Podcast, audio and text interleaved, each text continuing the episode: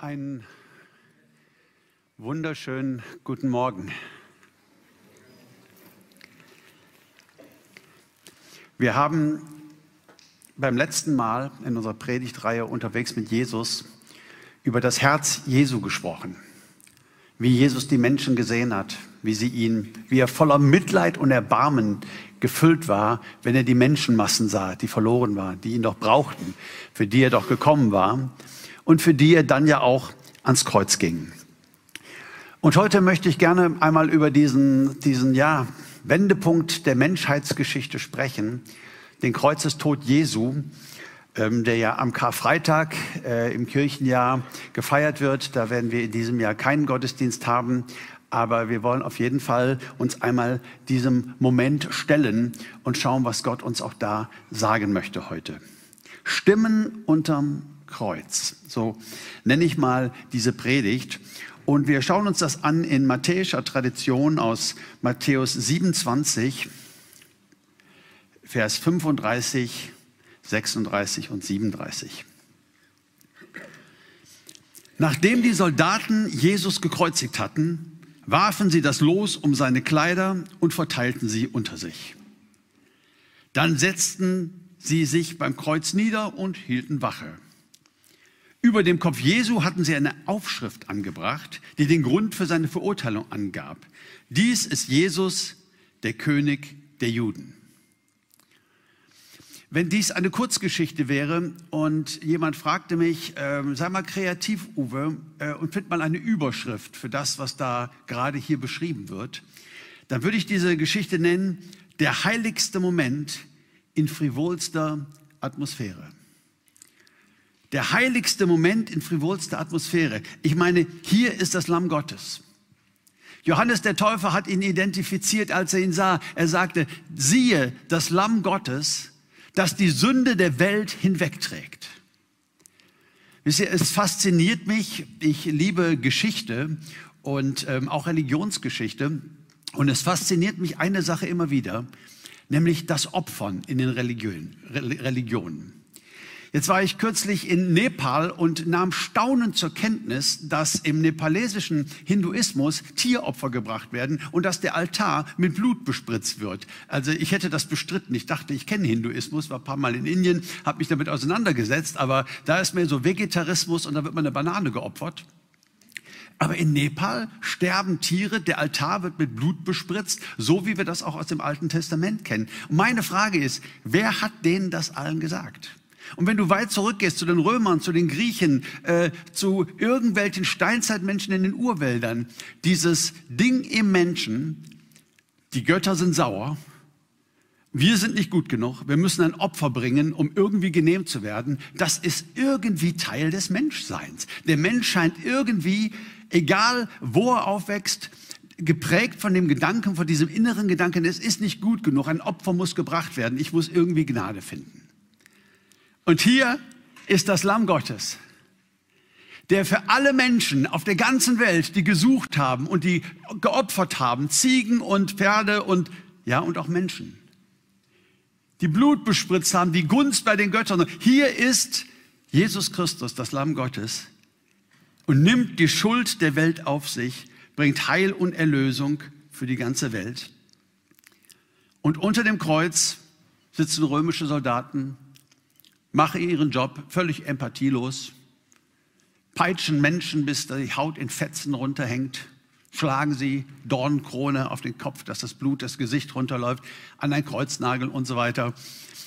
So, und ähm, ich sag mal, erst die Arbeit, dann das Vergnügen. Dann war das wohl so abgesprochen, dass die die Kleidung und das, den Besitztum des Gekreuzigten unter sich aufteilen durften. Dann haben sie da gezockt. Ich weiß nicht, ob sie Würfel gespielt haben. Römer, schätze ich mal, Würfeln kommt von den Römern. Und haben geguckt, wer kriegt jetzt hier was und haben ihre Witze gemacht und hatten Pause und haben nur noch ein bisschen aufgepasst, dass sie alles jetzt, ne, Arbeit war getan. Also ein, der heiligste Moment in frivolster Atmosphäre. Und ich habe mich einmal vor allen Dingen im Matthäusevangelium sehr damit beschäftigt, was wurde eigentlich so geredet?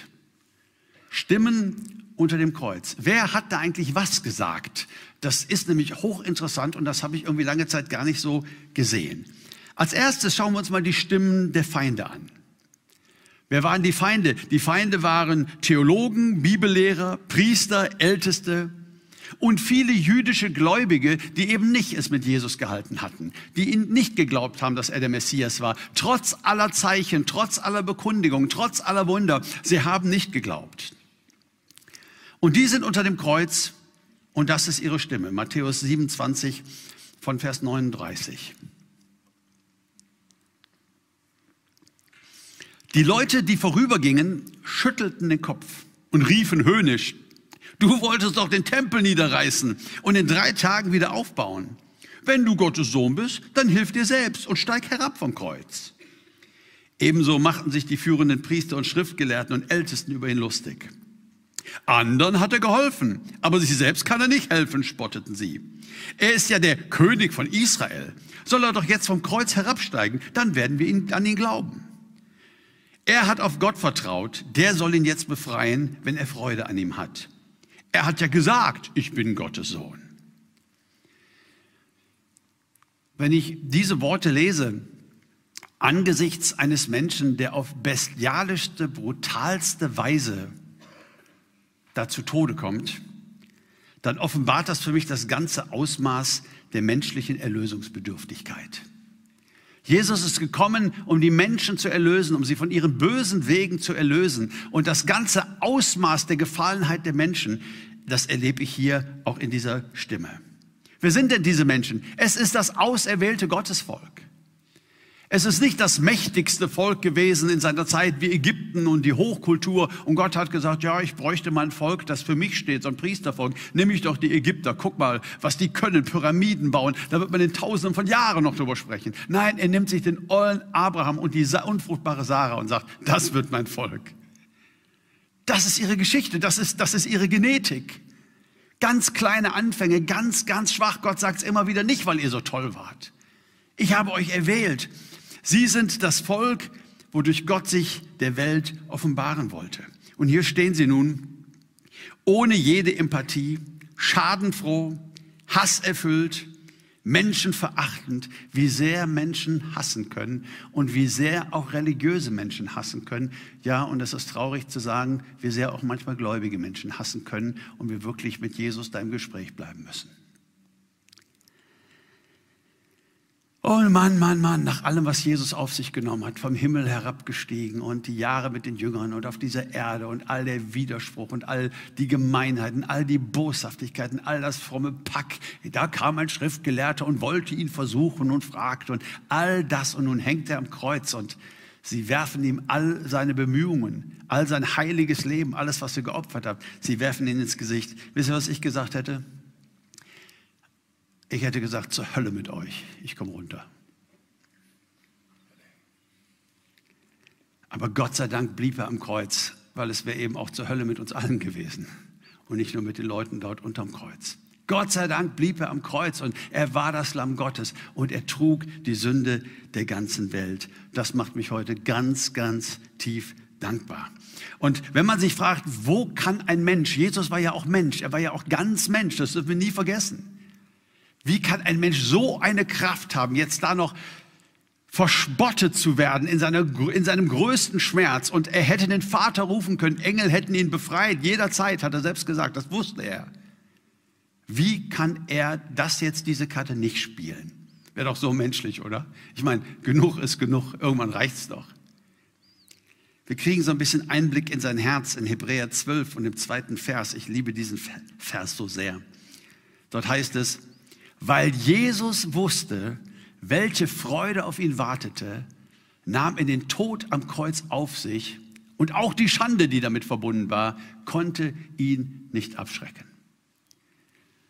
Weil Jesus wusste, welche Freude vor ihm lag. Welche Freude denn? Na, in Ewigkeit mit dir und mir zusammen sein zu können. In Ewigkeit mit seiner Gemeinde, mit seiner Braut, mit seinem Mädchen vereint, ja, mit den Erlösten. Das ist die Freude, die vor ihm lag. Es ist die Liebe zu dir und mir, die ihn letztlich am Kreuz hielt. Wow. Ja, das ist nicht sehr ermutigend, wenn man sich hier die Stimme der Feinde anguckt. Lasst uns mal wechseln zu den Stimmen der Freunde. Also wenn diese Spötter, diese Theologen und diese, diese frommen Juden ihn da so fertig machen, wäre doch jetzt gut, wenn mal irgendeiner der Freunde was sagen würde, oder? Ich weiß ja nicht, Lazarus, bist du da? Von den Toten auferweckt? Könntest doch auch mal was sagen, oder? Spottet hier nicht rum. Äh, ich war tot und Jesus hat mich wieder auferweckt. Das ist eine Tatsache. Ich war blind, von, von Geburt an blind und, und war ein Bettler und, und, und Jesus hat sich über mich erbarmt. Guck mal, ich kann sehen. Wo ist der vorlaute Petrus, der doch immer als Erster redet, der doch immer als Erster in die Bresche springt, der als, immer als Erster was zu sagen hat? Äh, wo ist Johannes? Wäre doch jetzt gut, oder? Wo ist die Ehebrecherin, die sagt, ja, ich war verurteilt, aber Jesus hat mir Gnade gezeigt und hat mir den besseren Weg gezeigt. Wo sind alle diese Leute? Warum diese Sprachlosigkeit, dass ich euch gerade gar keinen Vers nennen kann aus dem Matthäus-Evangelium? Nun, die Botschaft Jesu war die, das Reich Gottes bricht an durch mich jetzt. Und diese Botschaft war für die Juden in seiner Zeit keine Überraschung. Sie haben mit dem Messias täglich gerettet, gerechnet. Sie hatten Weissagungen aus dem Alten Testament, ganz besonders von Daniel. Da konntest du fast auf den Tag, also auf den Tag ist ein bisschen hoch, aber du konntest ziemlich genau wissen, jetzt ist die Zeit.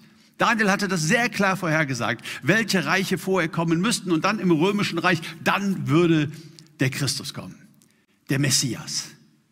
Und der würde dann auf dem Thron David sitzen und von Jerusalem aus herrschen über die ganze Welt. Und seine zwölf Jünger, die ihm so am nächsten waren, ist doch klar, das wäre die Regierung. Das wären dann Außenminister und das wären dann Leute, die gewisse Dinge tun würden. Darauf hatten sie sich eingestellt. Sie hatten alles verlassen, Boot, Familie, sind ihm nachgefolgt. Und man merkt auch schon im Umgang mit seinen Jüngern, dass diese Schwierigkeiten hatten, wenn er von seinem kommenden Tod sprach. Er hat ihn ja angekündigt. Aber sie haben es nicht wirklich verstanden. Einmal, als er seinen Tod und Auferstehung ankündigt, da sagt Petrus, das geschehe dir bloß nicht.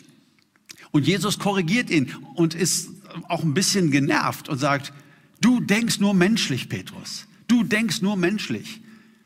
Und ich glaube, alle seine Jünger bis zum Schluss haben in diesem Punkt nur menschlich gedacht.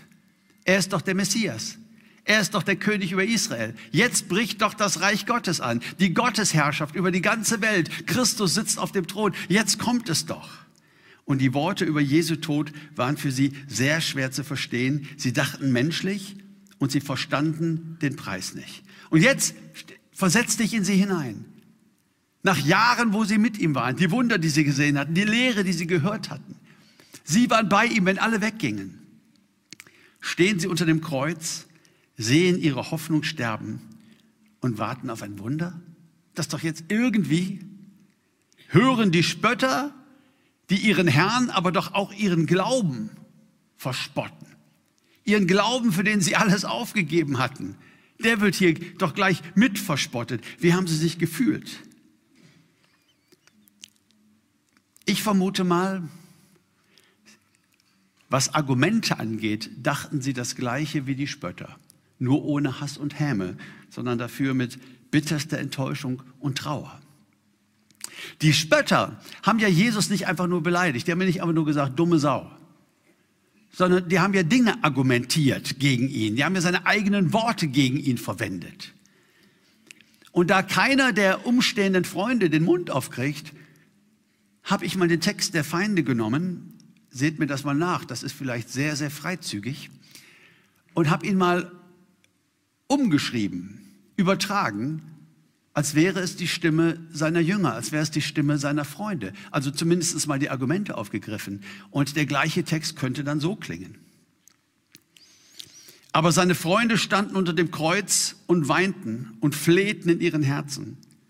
Du hast doch gesagt, dass du den Tempel zerstören und in drei Tagen wieder aufbauen kannst. Andere hast du doch so wunderbar gerettet. Jetzt rette doch bitte dich selbst. Du hast doch gesagt, dass du der König Israels bist. Dann steig doch jetzt bitte vom Kreuz herab. Du hast auf Gott vertraut. Der wird dich doch bestimmt jetzt befreien, oder? Du hast gesagt, dass du Gottes Sohn bist. Und Jesus, wir haben es geglaubt. Das sind sehr ähnliche Worte wie die Worte der Spötter. Aber es sind ja Argumente. Es sind ja Argumente. Und hier einmal ausgedrückt, ohne Hass und Häme. Ich glaube, dass seine Jünger völlig zerbrochen, völlig erschüttert, völlig desillusioniert unter diesem Kreuz standen ja, und schwiegen. Eine dritte Stimme, die man sehr schnell überliest, ist die Stimme der Schöpfung. Denn das ist ja auch ein tiefer jüdischer Glaube, dass die Schöpfung, dass Gott durch die Schöpfung redet. Ja, ähm, die Schöpfung gehorcht, das Rote Meer, das kann Gott teilen, Wasser kann aus dem Felsen fließen. Und hier heißt es in Matthäus 27, Vers 45, aber von der sechsten Stunde an kam eine Finsternis über das ganze Land bis zur neunten Stunde. Wow, komplette Dunkelheit, Gottesferne, Hölle. Alles an dieser Szene sagt, schreit. Gott ist nicht hier. Gott ist nicht hier. Der Teufel gewinnt. Komplette Dunkelheit über alle Leute. Und wenn doch die Schöpfung auch die Stimme Gottes ist, wo ist jetzt das Feuer vom Himmel, das die Spötter vernichtet? Wo sind die Blitze? Wo sind das, was Gott doch tun kann, was wir ja auch schon gesehen haben im Alten Testament an Gericht aus dem Himmel durch die Schöpfung? Nein, es wird einfach komplett dunkel Gottesferne, Hölle. Gott ist nicht hier. Und meine Güte, endlich redet Jesus. Endlich redet Jesus. Was wird der wohl sagen? Wird er vielleicht noch mal sagen, Leute, reißt euch mal zusammen, denkt doch dran, drei Tage bin ich wieder da. Ich, das ist nicht das Ende, glaubt doch, habe ich euch doch ein paar Mal gesagt, nun glaubt mir doch. Irgendwas, an das man sich jetzt festhalten könnte. Und so lesen wir Matthäus 27, Vers 46. Und um die neunte Stunde rief Jesus mit lauter Stimme, Eli, Eli, Lama Sabachthani. Das heißt, mein Gott, mein Gott, warum hast du mich verlassen? Jesus aber schrie nochmals mit lauter Stimme und gab den Geist auf. Nun sind wir da. Die dunkelste Stunde der Menschheitsgeschichte. Jesus stirbt am Kreuz. Und was hat das für Jesus bedeutet? Ich versuche mich so in Jesus ein bisschen als Mensch hineinzuversetzen. Wie oft hat er gesagt, ich und der Vater sind eins. Wer mich sieht, der sieht den Vater. Der Sohn kann nichts von sich selbst aus tun. Er tut nur, was er den Vater tun sieht. Im Garten Gethsemane hat er gebetet, er hat gesagt, aber Papa, Papa Gott, dir ist alles möglich. Aber nicht das, was ich will, soll geschehen, sondern was du willst, soll geschehen. Er und der Vater, das hat er gelebt, das hat er vorgelebt, davon zeugen alle heiligen Schriften, sie waren eins. Und jetzt ist Jesus am Kreuz und zitiert diese Psalmverse. Eli, Eli, Lama Sabachthani. Mein Gott, mein Gott, warum hast du mich verlassen? Schwer zu verstehen. Gott wendet sich ab. Jesus würde für uns zur Sünde gemacht, das sagt Paulus einmal. Ja, er wurde für uns zur Sünde gemacht. Wir wissen, er trug unsere Sünde. Ja, das stimmt. Aber noch mehr als das. Er personifizierte unsere Sünde. Jesus war deine und meine personifizierte Schuld am Kreuz und das Gericht Gottes, der ganze Zorn Gottes über Hass und Lüge und Mord und Vergewaltigung und Arroganz und Gier und Geiz und die ganze Bosheit der Menschheit entlädt sich in einem Moment und trifft auf Jesus, das Lamm Gottes, der die Schuld der Welt hinwegnimmt. Und Jesus erlebt etwas, und ich glaube, das war für ihn schlimmer als die Nägel. Er fühlte Gottes Ferne, Gottes Verlassenheit. Keine Hoffnung mehr. Der einsamste Moment der Universumsgeschichte. Die Feinde haben bestimmt gedacht, ja, jetzt hat er es kapiert. Das ist der Beweis seiner Schuld. Das ist quasi jetzt nochmal ein Geständnis. Gott hat ihn nämlich verlassen. Jetzt hat er es kapiert. Gott bestraft den Bösen. Das ist jetzt, er hat gesät, jetzt hat er geerntet. Jetzt hat er kapiert, dass Gott nicht bei ihm ist. Und die Freunde, haben bestimmt gedacht, jetzt ist alles aus. Jetzt ist alles aus. Und dann auf einmal noch eine Stimme. Eine Stimme, mit der keiner gerechnet hat. Und wenn das alles nicht so tragisch wäre, würde ich sagen, das ist fast witzig, aber darüber könnte keiner lachen. Die Stimme eines römischen Hauptmanns dort unterm Kreuz im dunkelsten Moment der Menschheitsgeschichte. Wir lesen Vers 54. Der Hauptmann und die, welche mit ihm Jesus bewachten, sprachen wahrhaftig, dieser ist Gottes Sohn. Also die, die gerade noch gezockt hatten mit den Würfeln und so weiter, die da ganz kühl ihre Arbeit verrichtet haben, gefoltert und gekreuzigt, wie man das eben so macht als römischer Soldat. Ja?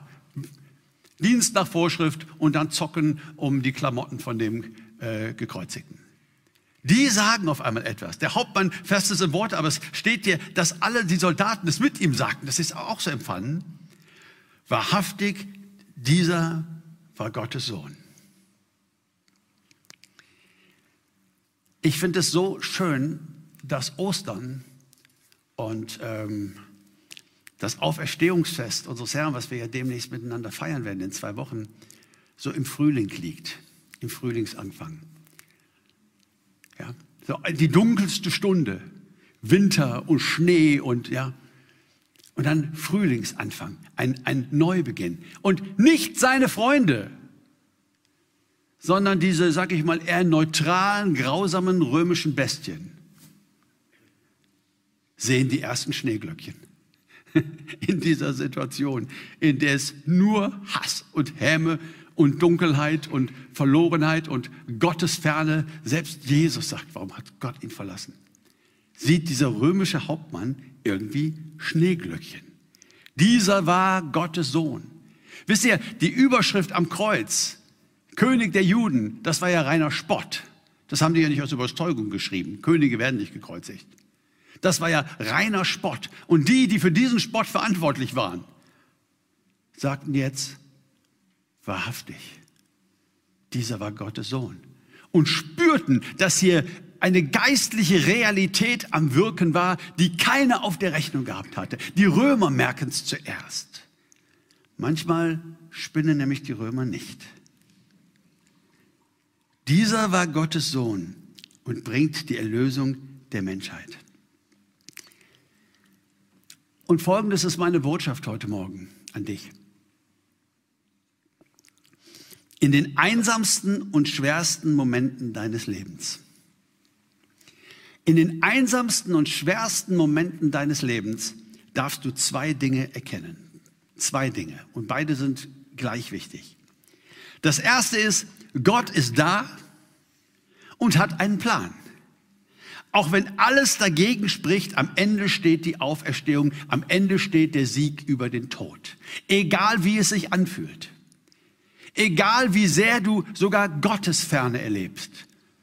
Ich habe in meinem Leben Rückschläge erlebt und ich habe in meinem Leben Krisen gehabt, nachdem ich Jahrzehnte gepredigt habe, wo mir diese Worte so aus der Seele strömten. Mein Gott, mein Gott, warum hast du mich verlassen? Ich fühlte mich verlassen von Gott. Nun, ich weiß, dass ich es nicht war, aber ich kenne dieses Gefühl, vielleicht du auch. Dieses Gefühl der Gottverlassenheit, vielleicht in einem Krankenhaus, nach einer dritten OP, die den Erfolg nicht gebracht hat. Wenn du nicht weißt, wie es weitergehen soll, auswegslose Situation, ein sterbendes Kind, was es alles so gibt, womit wir konfrontiert sind in diesem Leben. Und die Botschaft des Evangeliums und die Botschaft der Auferstehung ist, Gott ist da und hat einen Plan. Merkt ihr diesen Satz? Wollen wir ihn mal einmal zusammen bekennen? Gott ist da und hat einen Plan. Machen wir jetzt nochmal und zwar so, als würden wir es glauben. Gott ist da und hat einen Plan. Wow, und ich weiß in der Situation, wenn einer kommt und der dir das sagt, dem willst du eine klatschen. Dem willst du eine klatschen. Aber bitte halt daran fest, so gut du kannst. Gott ist da und hat einen Plan auf die finsterste Stunde der Menschheitsgeschichte, wo selbst der Sohn Gottes schreit, mein Gott, mein Gott, warum hast du mich verlassen? Wo alles nur dunkel wird und der Satan triumphiert dürfen wir wissen, wie es ausgegangen ist. Gott ist da und hat einen Plan. Am Ende steht die Auferstehung. Am Ende steht der Sieg über den Tod. Am Ende steht das Gute. Alles wird gut. Das dürfen wir sagen. Das ist unser Evangelium. Alles wird gut. Das ist das eine. Gott ist da und hat einen Plan. Aber das zweite, was ich dir so gerne mitgeben möchte, Gott war da in Jesus Christus und weiß, wie es sich anfühlt. Und er weint mit dir voller Mitleid und Erbarmen. Das sind nun zwei Leitplanken, wie ich mit dem Kreuz und der Auferstehung Jesu umgehe. Gott war da und er hat einen wunderbaren Plan. Am Ende steht der Sieg, Jesus ist Sieger und all das. Aber er war auch selbst da in dieser Situation. Er kann es mit den schlimmsten Situationen meines Lebens aufnehmen. Er weiß, wie sich das anfühlt. Jesus weint mit dir. Er weint mit dir voller Mitleid und Erbarmen. Er trug unsere Gottesferne. Gottesferne ist ja Teil des Gerichtes. Gottesferne Hölle ist nichts anderes als die Abwesenheit Gottes. Er trug unsere Gottesferne dort am Kreuz und er weiß, wie sich das anfühlt. Er kennt das Gefühl von Gottverlassenheit. Und ich finde, das sind in unserer Ostertheologie, Kar- und Ostertheologie, zwei ganz wichtige Leitplanken, ähm, die wir so gleichzeitig sehen müssen. In der Spannung liegt die Wahrheit. Ich habe festgestellt, dass eine einseitige Auferstehungsverkündigung uns als Christen nicht immer gut getan hat. Als junger Prediger habe ich manches Mal Dinge gesagt, die ich heute bereue. Liegt so in der Natur der Sache. Man lernt ja dazu. Ne? Ähm, ich habe manches Mal gesagt, ach, was sollen wir Karfreitag feiern? Was sollen wir so einen traurigen Gottesdienst machen? Was sollen wir über so schreckliche Dinge sprechen? Wir wissen doch, wie es ausgeht. Ja, können doch nicht jedes Jahr uns hier hinsetzen und so traurig gucken, ja, was sie dem Heiland da angetan haben und so. Und dann Sonntag kommen wir alle wieder und der Prediger sagt, der Herr ist auferstanden. Dann wir, oh, er ist wahrhaftig auferstanden. So als hätten wir nicht gewusst. Brauchen wir doch nicht. Wir können doch direkt das Ganze so. Ne? Wir wissen doch, wie es endet. Was sollen wir denn da so betrübt sein? Aber es hat auch manches Mal in den Kreisen, in denen ich unterwegs war, zu einer Mentalität geführt, Jesus ist Sieger, du bist in ihm, dir kann nichts passieren, komm, stell dich nicht so an. Nur heul mal hier nicht rum. Ja, alles ist gut. Jesus ist Sieger. Und das klingt alles so schön, bis du mal in Situationen kommst, wo in deiner Seele es nur schreit, mein Gott, mein Gott, warum hast du mich verlassen? Und dieser siegreiche Jesus, dieser siegreiche Held, dieser Aufersteher, diese, diese, diese Botschaft, alles wird gut, das Leben gewinnt, Gott gewinnt, die Liebe gewinnt, all das in deinem Kopf theologisch verankert, aber vielleicht in deinem Herzen gerade so überhaupt nicht greifbar.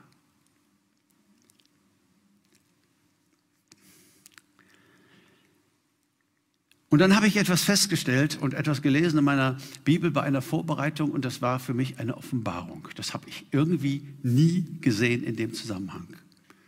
Der Apostel Paulus, er schreibt an die vielleicht charismatisch begnadetste Gemeinde des ersten Jahrhunderts, die in neuen Sprachen redeten, die äh, Gaben der Heilungen hatten, die äh, prophetisch redeten und so weiter. Also so ne, Turbo.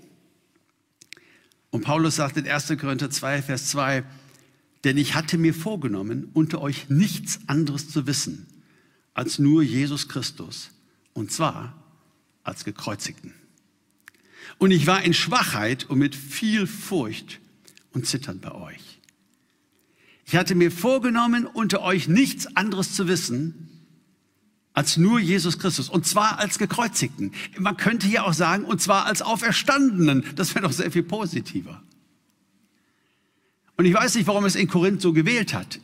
Und ich weiß, dass beide Leitplanken wichtig und richtig sind. Ja, er ist auferstanden. Ja, wir haben allen Grund für Hoffnung dieser Welt. Aber diese Leitplanke haben wir vielleicht manches Mal vergessen. Der Jesus, der selbst Gottverlassenheit kennt. Der Gekreuzigte ist unter uns. Der Gekreuzigte ist unter unseren Geschwistern, die leiden, Hunger leiden. Menschen in Kriegsgebieten, die leiden, die sich dort zum Beten versammeln. Der Gekreuzigte ist unter ihnen. Ja, der Gekreuzigte ist unter ihnen, der genau weiß, worum es geht und der versteht. Und dieser Jesus, der mit mir weint und dieser Jesus, der mir nicht fromme Sprüche um die Ohren haut, sondern der einfach mal mit mir weint. Weint mit den Weinenden, heißt es doch im Jakobus. Ne? Nicht belehrt sie und bequatscht sie und sagt ihnen jetzt nochmal, komm schon, Kopf hoch. Jesus macht das schon. Sondern der mich einfach mal in die Arme nimmt und mit mir weint. Die personifizierte, personifizierte göttliche Empathie. Das ist auch mein Herr, Jesus Christus, der das alles für sich, der das alles auf sich genommen hat. Und wisst ihr, ich glaube eins, wir gehen manchmal sehr zeitorientiert an ähm, die biblischen Wahrheiten. So, Jesus war der Gekreuzigte, das ist er jetzt gar nicht mehr. Jetzt ist er der Auferstandene, zur Vergangenheit und, und jetzt. Paulus sagt, ich habe mir vorgenommen, nichts zu wissen als Jesus Christus und zwar als Gekreuzigten. Ja, was sollst du denn der alte Kamellen erzählen? Sag doch als Auferstandenen, das macht doch viel mehr Mut. Ich persönlich ja glaube ja, er war nicht nur der Gekreuzigte. Das ist eine zeitliche Sicht sondern ich glaube, dass er in Ewigkeit das Lamm ist, das für uns geopfert ward. In Ewigkeit und seit Ewigkeit. Es ist ein Geheimnis, das ich nicht ganz verstehen kann.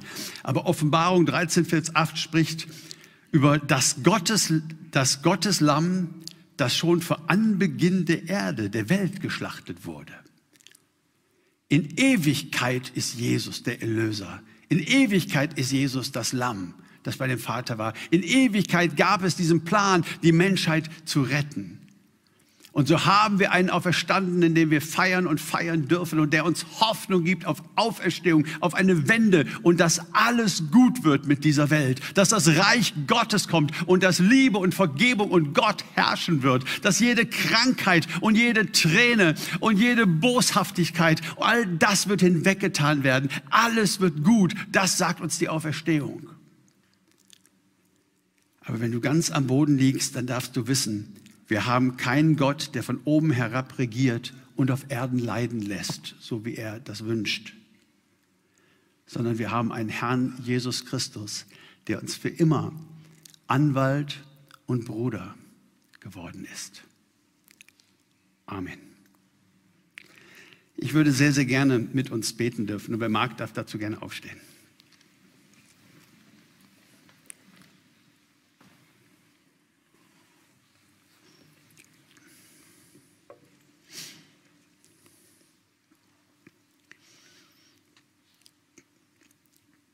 Herr Jesus, in dieser gefallenen Welt liegt die Wahrheit immer in der Spannung. Das haben wir gelernt. Und da, wo Wahrheit einseitig ist, da wird sie auch zur Unwahrheit. Aber danke Jesus, dass auch in dieser gefallenen Welt es einen Ort gibt, wo diese Spannung aufgehoben wird. Und das ist am Kreuz auf Golgatha. Gottheit und Menschheit vereinen sich beide. Du bist und warst die personifizierte Wahrheit, Jesus. Und dir dürfen wir vertrauen. Danke, Jesus, dass du uns so viel Mut machst, an Auferstehung zu glauben. Dass du uns so viel Mut machst, auch in unserem Leben an kleine Auferstehungen zu glauben. Da, wo alle Hoffnung wegscheint, da, wo alles kaputt scheint, dass du Neuanfang schenken kannst. Dass auch da du Möglichkeiten hast und dass wir dir glauben dürfen. Du bist Sieger und wir dürfen Sieger in dir sein. Jawohl, Amen. Aber danke, Jesus, dass du auch in den allerschwächsten Momenten da bist, deinen Arm um uns legst und mit uns weinst. Uns ganz nahe bist und uns verstehst. Dass du nicht ungeduldig neben uns stehst und sagst, ach, wie oft soll ich es denn noch sagen? Ist doch alles fertig, ist doch alles, komm, nun glaub mal sondern dass wir in deinen Armen sein dürfen, dass du mit uns weinst, dass du uns so nahe kommst. Herr Jesus Christus, wir ehren dich Und wir beten dich an heute Morgen, unseren Herrn, unseren Erlöser, unseren besten Freund und unseren Anwalt. Wir lieben dich von ganzem Herzen. Amen.